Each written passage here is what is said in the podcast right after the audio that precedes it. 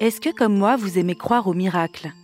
Au vrai Celui qui renverse tout, qui rebat les cartes, qui donne une nouvelle chance Souvent, les médecins n'aiment pas ce mot et refusent de l'utiliser, même pour parler d'une guérison inespérée. Pourtant, le miracle, ce n'est pas forcément l'intervention divine, le coup de baguette magique. C'est aussi ce qui est inattendu, qui suscite l'admiration, qui nourrit l'espoir.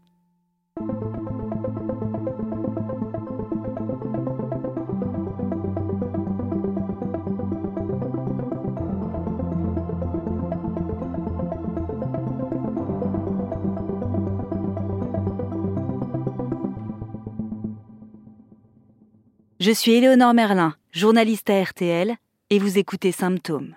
Dans ce podcast, je donne la parole à des médecins confrontés un jour à un cas mystérieux, à des symptômes parfois jamais vus ailleurs. Dans cet épisode, exceptionnellement, la parole est à un écrivain. Axel Sénéquier a décidé de raconter l'incroyable histoire de son frère, un médecin qui a vu son destin basculer après sa rencontre avec un patient atteint d'une grave maladie génétique.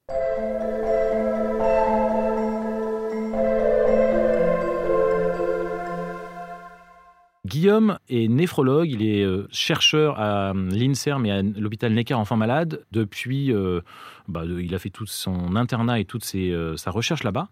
Alors, il recevait surtout bah, des gens qui sont malades du rein, évidemment. Et puis, il a une équipe de recherche avec des gens qui sont, bah, pour le coup, qui sont vraiment étudiants en sciences, qui sont pas forcément des médecins, qui travaillent autour de la recherche. Comme en fait, il est néphrologue, il soigne les reins, donc des gens qui ont des insuffisances rénales, qui était d'ailleurs la néphrologie, c'est aussi la spécialité de mon père.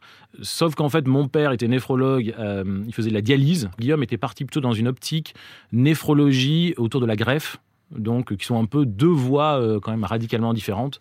La dialyse consiste à nettoyer le sang, entre guillemets, alors que la greffe consiste ben, plus radicalement à changer le rein. Et donc il recevait des adultes avec, avec des insuffisances rénales, il faisait des recherches autour de ça et autour notamment de la, greffe du rein. Ça faisait quelques temps que Guillaume avait fait cette découverte, et euh, chaque fois qu'il nous en parlait euh, autour de la table familiale, quand on se retrouvait à Noël, il nous disait je suis en train de découvrir un truc exceptionnel. C'est vraiment une histoire de dingue. Et moi, j'écris. J'écris des bouquins, je raconte des histoires. Et il me disait, tu devrais raconter cette histoire. Et donc, du coup, au bout d'un moment, je me suis dit, bah, t'as raison, il faut qu'on la raconte. C'est mon frère en plus, donc je le connais évidemment très bien. J'ai suivi cette découverte de l'intérieur. Et je trouvais ça bien de pouvoir bah, lui rendre hommage, le mettre en avant, découvrir son travail et euh, raconter cette histoire qui est, euh, je trouve, pleine d'espoir, qui, est sur la résilience, qui est vraiment une, une belle histoire à raconter. Cette histoire, elle démarre à la fin de l'année 2015. À ce moment-là, Guillaume Cano se partage entre ses consultations et ses travaux de recherche. Un jour, il reçoit un homme de 29 ans pour un problème de rein causé par une grave maladie dont il ignore tout.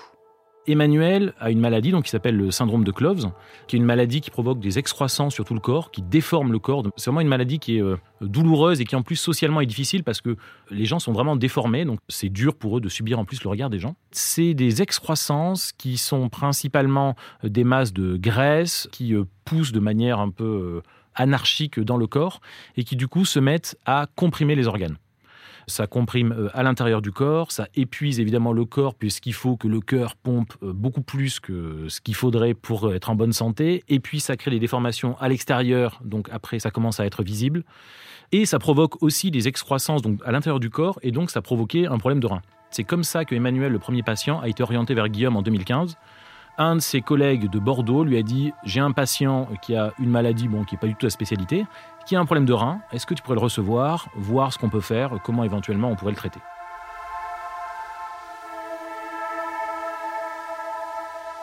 Le syndrome de Cloves est aussi parfois appelé syndrome d'Elephant Man. C'est une maladie génétique qui se développe dans la petite enfance. Dans les cas les plus graves, comme celui d'Emmanuel, des hypercroissances se développent à l'intérieur du corps, comme à l'extérieur, endommageant les organes et créant des déformations majeures. Malgré tout ça, Emmanuel a plutôt bien cohabité avec sa maladie, réussissant jusqu'ici à mener une vie presque normale. Moi, ce qui m'a marqué, effectivement, ça a été surtout quand il raconte l'apparition entre guillemets de la maladie. Il a toujours eu des petites, euh, comment dire, des déformations euh, euh, au cours de son enfance, mais surtout la maladie en fait évolue par poussée. Il a grandi dans les Landes. Son père était marin-pêcheur. Il m'a raconté une enfance finalement assez heureuse. Il a eu deux hospitalisations avant le passage en sixième et à la fin de la terminale. Il y a eu une grosse poussée effectivement à la fin de sa terminale. Et c'est là où effectivement pour la première fois ce qui l'a marqué, ça a été la réflexion d'un de ses amis quand ils, étaient partis se baigner et en fait il a été roulé entre guillemets par les vagues sur les, sur les cailloux et son ami lui dit ah fais gaffe tu t'es raflé la bosse dans le dos. Et ça a été euh, il m'a dit ça a été la première fois où j'ai réalisé qu'en fait euh, j'avais une bosse j'avais quelque chose qui était euh, différente entre guillemets. Quand il est entré à Centrale il a commencé à être vraiment vraiment fatigué et c'est là où il s'est assis dans son fauteuil roulant et il me l'a dit de lui-même il m'a dit je me suis assis et de fait je m'en suis jamais relevé C'est un garçon très intelligent et qui du coup est passionné par euh, l'aéronautique. Il m'a expliqué des trucs sur euh, le modélisme, voilà que j'ai bon, pas tout euh, tout compris, mais du coup il est vraiment dans l'esprit. Donc finalement, avec une certaine philosophie, il dit moi j'ai fait le deuil assez rapidement de mes jambes, de travailler en fauteuil.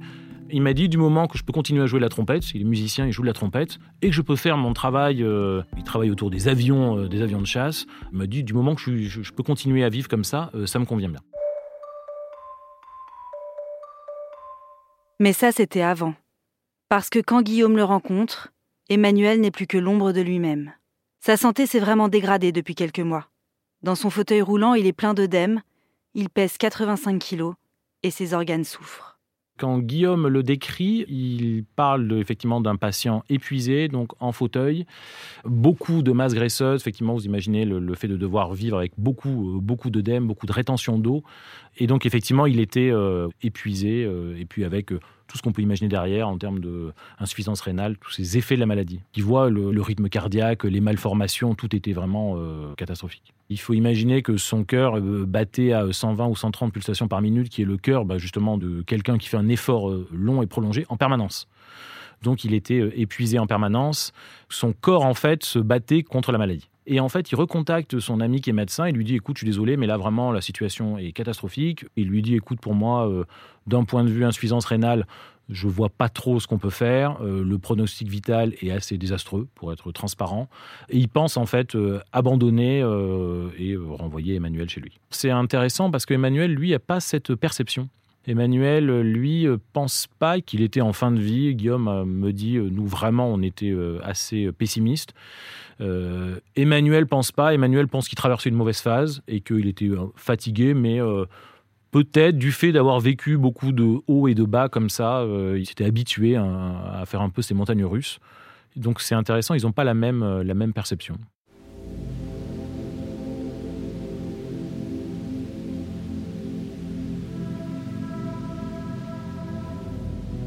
Guillaume Cano est très pessimiste pour Emmanuel. Selon lui, il n'y a rien à tenter du côté du Rhin. Son cœur est tellement comprimé par les hypercroissances que son pronostic vital semble engagé à court terme. Il le dit à son confrère de Bordeaux. Ce devrait être la fin de l'histoire. Mais Guillaume pense toujours à ce patient. Il décide de se renseigner sur le syndrome de Cloves et découvre que le gène en cause a été identifié en 2012. Il s'agit du gène PIC3CA. Normalement, il est chargé de réguler la croissance des cellules. Mais lorsqu'il est trop activé, il crée des hypercroissances à l'intérieur et à l'extérieur du corps. Guillaume pense abandonner et euh, finalement il est un peu, un peu curieux, peut-être sa formation justement de chercheur. Il s'interroge justement sur ce syndrome de Cloves, qui n'est pas du tout sa spécialité, qui est une, maladie génétique, une mutation génétique. Il s'interroge, il creuse dans la science et en fait il découvre que depuis relativement euh, récemment, la connaissance de cette maladie est en train d'évoluer, de faire des bonds de géants. Il se dit, est-ce qu'il n'y aurait pas euh, quelque chose à faire euh, là-dessus? Est-ce que où est-ce qu'on en est? Donc, il cherche en fait dans la dans la littérature scientifique et médicale. Il découvre deux choses intéressantes. premièrement, cette mutation du gène PIC3CA est souvent présente dans le cancer, notamment le cancer du sein. Dans 40% des cancers du sein, c'est pas responsable du cancer, mais c'est présent. C'est présent dans 20% du cancer du côlon, donc c'est elle est présente aussi. Donc il se dit ah ok, peut-être qu'il y a quelque chose à creuser autour de ça. Et il se dit est-ce qu'il n'y aurait pas des labos qui essaieraient d'agir sur cette mutation dans le cadre du cancer? Il creuse à la fois pour euh, découvrir ça et ensuite il, se penche du côté des laboratoires. Il y a des laboratoires qui développent des molécules en test pour traiter le cancer, et notamment euh, autour de cette mutation euh, génétique. il identifie une molécule qui est développée par le laboratoire Novartis, qui s'appelle le BYL719, et il se dit, tiens, on pourrait creuser là-dedans. Finalement, c'est quand même, il s'interroge sur une maladie dont il avait peut-être jamais entendu parler six mois auparavant, avec un traitement, même chose, qui était totalement nouveau, donc c'est une espèce d'intuition un peu, un peu incroyable il demande et il obtient l'autorisation d'utiliser euh, cette molécule euh, BYL719. Il faut savoir qu'il a obtenu une autorisation temporaire d'utilisation à titre compassionnel. Donc, vous voyez, le titre est vraiment euh, éloquent. Temporaire, c'est-à-dire que c'est pas pour des milliers de patients, et c'est vraiment à titre compassionnel, parce qu'il leur a dit mon patient est condamné, je pense qu'on pourrait tester ça. Au pire, ça lui fera perdre malheureusement quelques mois d'espérance de vie. Il propose ça à Emmanuel, il lui dit Est-ce que ça vous intéresserait qu'on teste une molécule? Le BYL 719 n'était même pas un médicament, était vraiment une molécule en test. Il n'avait aucune certitude du résultat sur le syndrome de Cloves.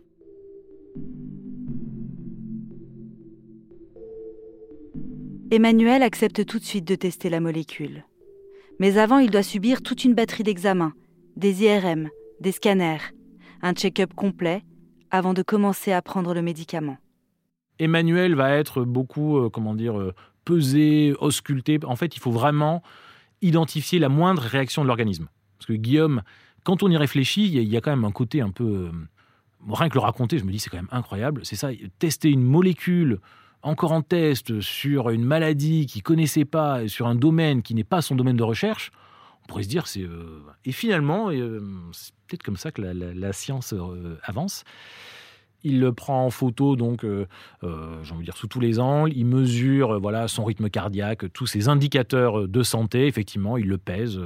Il faut absolument pouvoir mesurer toutes les conséquences de la molécule, si ça marche ou s'il se passe rien d'ailleurs. Et donc, on est en janvier 2016, et pour la première fois, donc, Emmanuel prend la molécule. Et en fait, dès le lendemain, il rappelle Guillaume et il lui dit, docteur, il se passe quelque chose. Et Guillaume m'a dit ça, il m'a dit, il m'appelle, il me dit, docteur, il se passe quelque chose. La première chose qu'il perçoit, c'est qu'il se met à uriner, beaucoup. Et Guillaume, du coup, a un coup de stress, il se dit, il est en train de faire du diabète, qui était une, de ses grosses craintes. Il mesure la glycémie, la glycémie est normale, donc il fait pas de diabète. Et pendant une semaine, Emmanuel me l'a raconté, il était, euh, ça le faisait beaucoup rire. Il m'a dit, je me suis remis à pisser.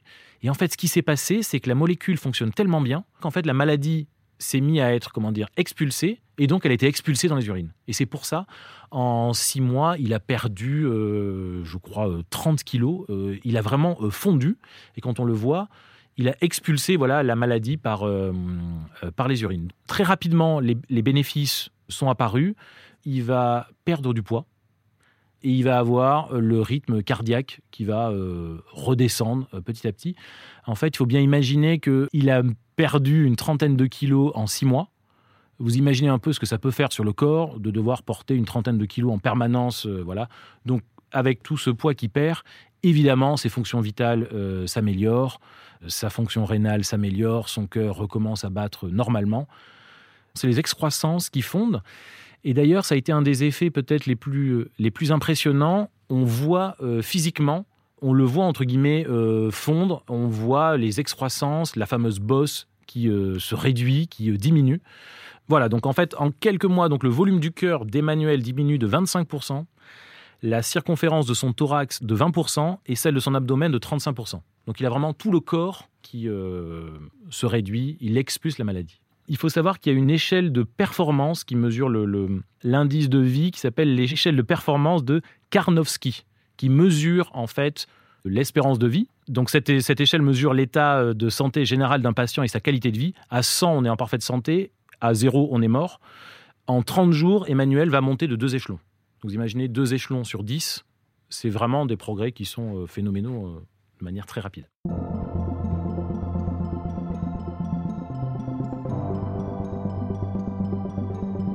Le pari était un peu fou et le résultat est inespéré.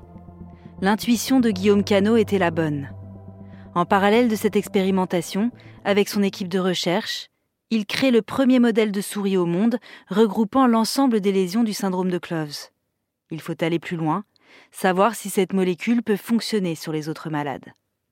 Alors ouais, effectivement, Guillaume, il a été euh, donc après la période de stress, avant et puis au tout début, il est rapidement assez euphorique. Il prend conscience d'avoir découvert un truc un peu extraordinaire. Il se dit non, non seulement c'est pas uniquement que ça ralentit la progression de la maladie, ça la stoppe et ça la fait euh, réduire. Donc il, il, prend conscience de découvrir un truc, euh, un truc vraiment hors norme. Et donc il est surexcité. Il retourne dans son labo et dit à ses équipes il faut qu'on reproduise le syndrome de Clove sur la souris. Je veux voir est-ce que ça marche ou pas? Donc il demande à ses équipes, ils arrivent à reproduire le syndrome de Clove sur les souris et ils vont faire toute une batterie de tests sur les souris pour essayer d'évaluer l'efficacité du traitement. Et ils vont pouvoir faire des choses qui, évidemment, ils n'auraient pas pu faire sur Emmanuel et euh, documenter, documenter vraiment leur essai. Ça confirme effectivement beaucoup de choses. Ça confirme, donc, premièrement, ça, le traitement ne se contente pas d'arrêter la progression de la maladie, ça la fait carrément disparaître. Il prend des souris, il leur inocule le syndrome de Cloves et il leur donne le traitement. Les souris redeviennent tout à fait euh, normales. Donc il se rend compte effectivement que ça marche. Il euh, prend d'autres souris, il leur inocule le syndrome de Cloves, il leur donne le traitement et ensuite il arrête et à nouveau la maladie reprend et donc euh, les souris meurent. Alors ça c'est malheureux, ça veut dire que le traitement devra probablement être pris à vie. Quand on l'arrête, la maladie reprend. Donc il peut expérimenter plein de choses comme ça qui vont lui permettre de comprendre le fonctionnement de la maladie. Et Emmanuel, comment il le vit? Ce comprimé qui a fait fondre ses bosses, ses excroissances, ses douleurs Je pose la question à Axel Sénéquier, qu'il a rencontré pour écrire son livre. Et sa réponse est surprenante. Ce qui est paradoxal, c'est qu'Emmanuel, il pensait pas qu'il allait mourir, donc il a beaucoup insisté sur l'amélioration de sa qualité de vie. Notamment, il habite du côté de Levallois et donc c'est très pentu pour monter vers le Mont Valérien. Et il me disait avant, j'arrivais pas à monter à la force de mes poignets avec mon, mon fauteuil. Maintenant, je monte.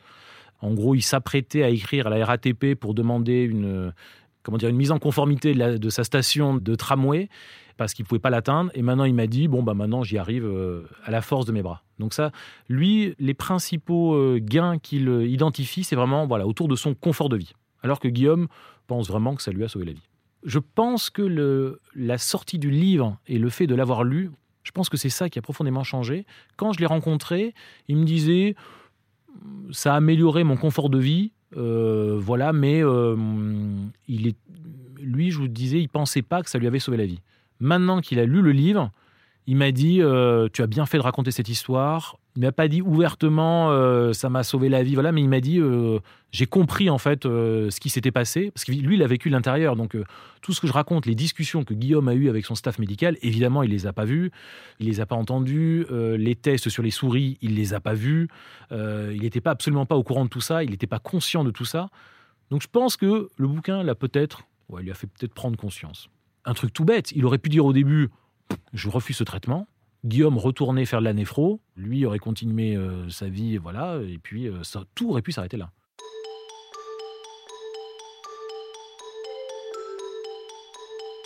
Emmanuel, ça fonctionne très très bien. Au cours des six mois, son pronostic vraiment s'améliore. Les souris, même chose, ça fonctionne. Donc comment Guillaume commence à documenter?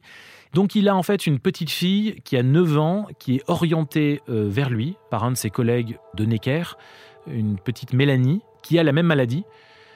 Et donc il se dit, est-ce qu'on pourrait tester la molécule sur une enfant? Évidemment, les conséquences, enfin les enjeux sont colossaux, puisque le syndrome de Cloves provoque des excroissances et souvent la, mort des patients avant qu'ils atteignent l'âge adulte.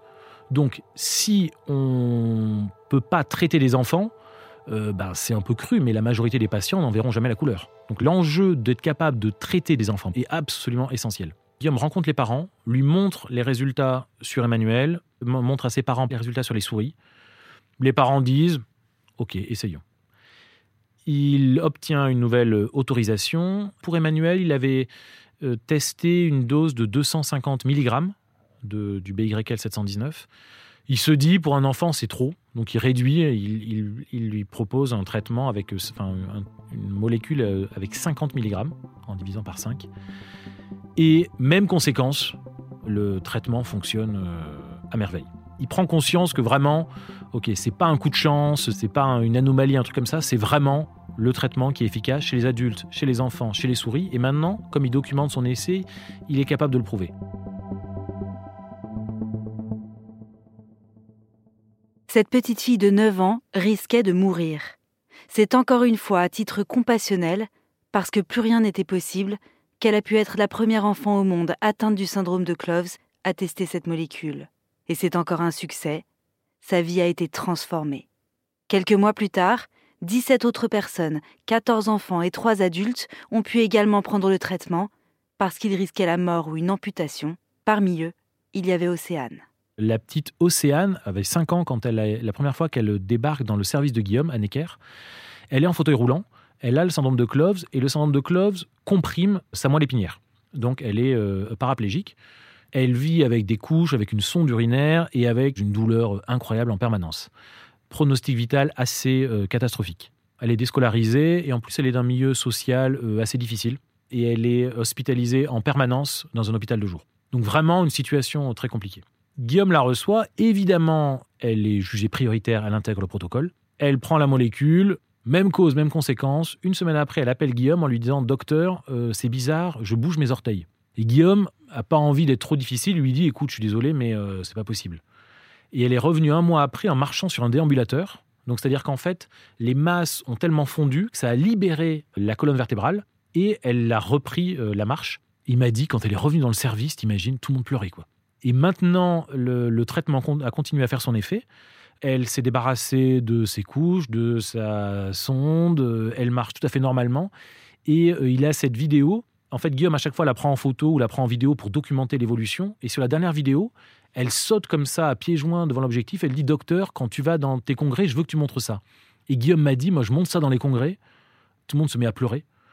Voir cette petite fille qui arrive en fauteuil et qui, quelques mois après, euh, a repris une fonction tout à fait normale, c'est bluffant. Et c'est pour ça qu'effectivement, ça agace Guillaume, mais tout le monde dit euh, c'est un miracle. Maintenant, elle s'est donc elle s'est débarrassée du fauteuil roulant, elle avait un corset qu'elle a plus, elle avait des couches, elle avait une sonde vésicale, tout ça a disparu. Elle a repris une vie normale. Et maintenant, même, elle retourne à l'école. Et ça a été d'ailleurs très émouvant parce que sur sa première rentrée en 2019, elle a envoyé une photo à Guillaume d'elle devant sa cour. Voilà, c'est assez banal. Et là, se dire que cette petite fille, c'est la première fois qu'elle allait à l'école, puisqu'elle était hospitalisée en permanence, c'est vraiment incroyable. Et ce qui est amusant d'ailleurs avec Guillaume, il montre souvent cette vidéo dans les congrès. Et sur Twitter, moi j'ai vu des gens qui commentaient. Et euh, il y avait un tweet qui m'avait beaucoup fait rire qui disait, à côté des travaux de Guillaume Cano, Jésus et ses miracles, c'est un pisse froid. Et bon, le tweet vaut ce qu'il vaut, mais il y a quelque chose de hum, d'incroyable se dire finalement, la médecine, la science, la recherche peut faire ça, peut faire remarcher des enfants. Guillaume, je lui ai dit, ça te fait quoi? Il m'a dit, bah moi c'est pour ça que je fais ce métier, quoi. Et c'est rare quand même d'avoir des exemples, je trouve, médicaux de recherche qui soient aussi rapides, aussi euh, radicaux. Finalement, la science, la recherche, on passe des années à tâtonner, à essayer des choses, à expérimenter euh, sur des bouts de molécules, voilà, pour voir peut-être un, espoir de traitement un jour. Et là, voir une pilule qui du jour au lendemain fait arrêter la douleur, il y a un côté, ça l'énerve Guillaume qu'on dise ça, mais je lui dis mais, euh, mais c'est miraculeux.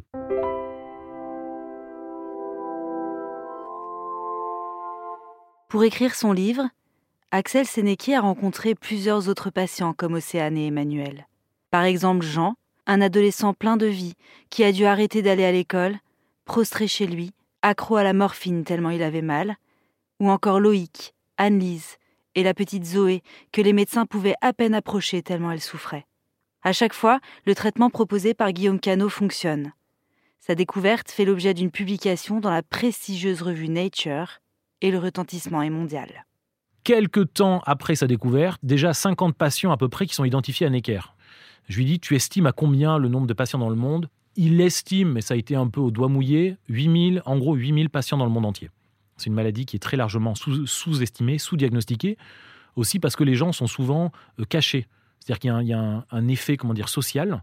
Les déformations sont tellement horribles que les gens cachent les patients, donc la maladie est sous-diagnostiquée.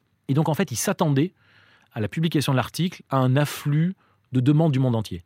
Et c'est exactement ce qui s'est passé. Il publie l'article en juin 2018. Dans, euh, je crois, les, les, semaines ou les mois qui ont suivi, il a reçu spontanément 2500 mails du monde entier.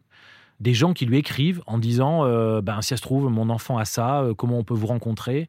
Donc il y a cette espèce d'afflux totalement incontrôlé. Et en même temps que moi, je trouve comment dire, euh, tout à fait compréhensible. Enfin, moi, je suis, euh, je suis père, j'ai trois enfants. Vous imaginez un peu, vous avez un de vos enfants qui a cette maladie, qui est orpheline, qui est rare, qui est abominable.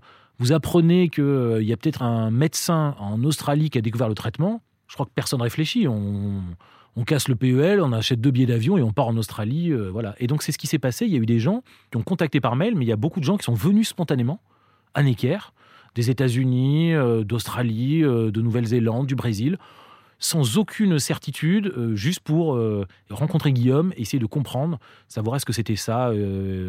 voilà.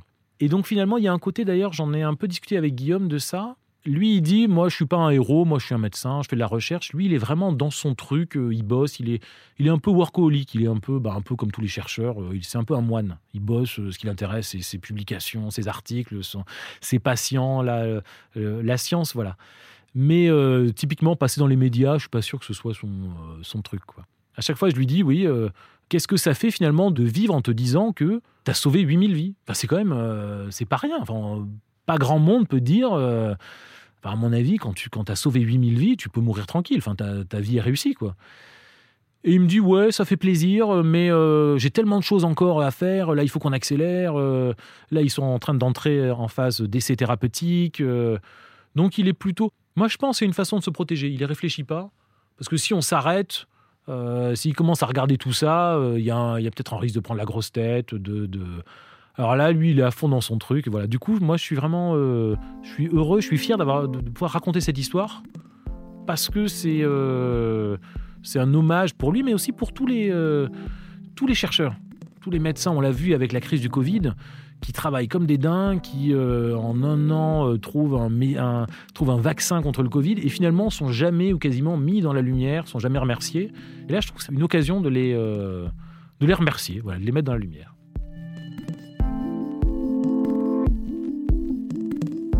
Vous imaginez euh, qui, à la fin de sa vie, qui, quand il va mourir, pourra dire ben, grâce à moi, il y a une maladie qui va plus exister. Il y a des... Parce que finalement, on vit quand même un moment un peu, un peu émouvant. Euh, on va assister quasiment à la mort d'une maladie. C'est-à-dire que dans le futur, les enfants qui vont naître avec cette maladie, jusque-là, on ne savait pas. Là, maintenant, ils vont être diagnostiqués. On saura ce qu'ils ont. Si vraiment le cas est grave, alors on a encore assez peu de recul. Peut-être qu'il y aura des effets secondaires. Mais en tout cas, pourront prendre le traitement. Et puis, évidemment, la connaissance de la maladie maintenant va euh, s'améliorer de manière extrêmement rapide. Entre guillemets, les jours de la maladie sont comptés maintenant, puisque depuis la publication de son article dans Nature, il y a d'autres labos évidemment du monde entier qui se sont lancés, qui utilisent euh, la molécule à nouveau eux aussi pour euh, faire des recherches sur, le syndrome de Cloves. Ils vont trouver probablement d'autres choses que Guillaume n'a pas trouvées. Donc, oui, on assiste entre guillemets à la, peut-être à la fin d'une maladie, grâce aux travaux de Guillaume. C'est quand même tout le monde ne peut pas se vanter d'avoir fait ça.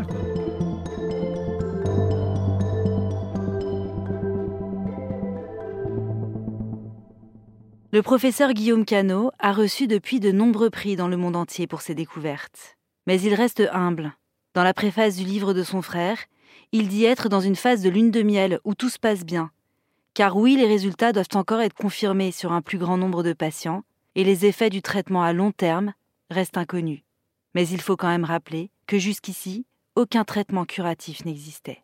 Il y aurait au moins 1000 personnes en France souffrant du syndrome de Cloves. Vous venez d'écouter un nouvel épisode de Symptômes avec l'écrivain Axel Sénéquier. Pour en découvrir d'autres, rendez-vous sur l'application RTL, sur rtl.fr et sur toutes nos plateformes partenaires. N'hésitez pas à nous dire ce que vous pensez de ce podcast en nous laissant une note ou un commentaire.